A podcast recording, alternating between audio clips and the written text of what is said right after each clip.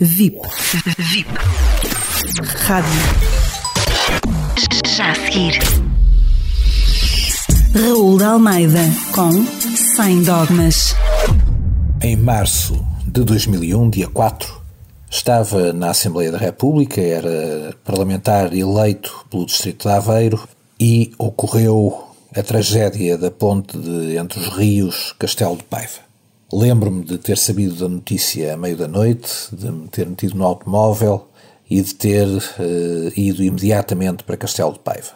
Pouco tempo depois chegou António Guterres, então Primeiro-Ministro, e muito pouco tempo depois chegou Jorge Coelho, o Ministro responsável pelas infraestruturas. Lembro-me que as palavras foram curtas, Aquele rio Douro era um rio de desolação, de morte, de profunda consternação e que as palavras nos faltavam. Jorge Coelho, de imediato, anunciou a António Guterres, o seu primeiro-ministro, disse-o às pessoas presentes, eh, vários representantes do Estado, das diferentes estruturas do Estado, e anunciou ali o seu pedido de demissão do cargo de ministro. Obviamente, Jorge Coelho não tinha que saber o ponto exato das estruturas da ponte dentre os rios.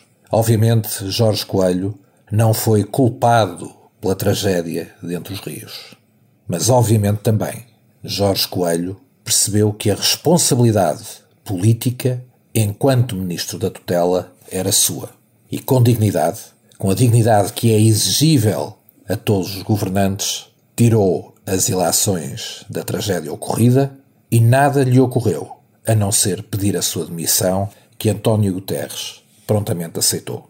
Eu não sou socialista, na altura era deputado do CDS e continuo a ser uma pessoa da direita democrata cristã e do mesmo partido que representava na altura.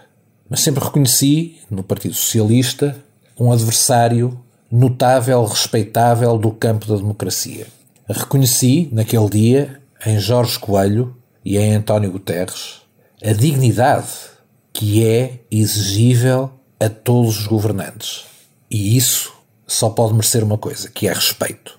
Isto vem a propósito do que se passou com a tragédia do CEF no aeroporto de Lisboa, em que um cidadão, ucraniano neste caso, poderia ser de qualquer nacionalidade, confiado e retido pelo braço do Estado português, morre às mãos dos agentes que nos representam. A morte do cidadão ucraniano é inaceitável. É absolutamente condenável. Aqueles agentes merecem a punição pelo ato bárbaro que cometeram. Isto não quer dizer que todo o CEF seja mau. Isto não quer dizer que se justifique uma remodelação à pressa feita para cumprir um plano político e aproveitando estes negros acontecimentos. Agora, aconteceu foi, mais uma vez, uma tragédia e tem responsáveis políticos. O responsável político direto tem um nome e é Eduardo Cabrita.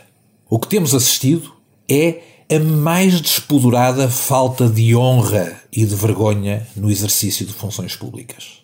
O que temos assistido por parte de Eduardo Cabrita e de António Costa, mesmo mediante o aviso do seu Presidente da República, é o ponto do pântano onde chegamos. Não há vergonha, não há dignidade no exercício de funções. É o vale tudo. São amigos, protegem-se uns aos outros. São amigos, a dignidade fica à porta. Morreu um ser humano barbaramente, inventa-se um botão de pânico e avança-se com uma reforma política de oportunidade. Quanto à justiça, quanto à dignidade, quanto à honra, essas não contam, não fazem parte do léxico deste governo.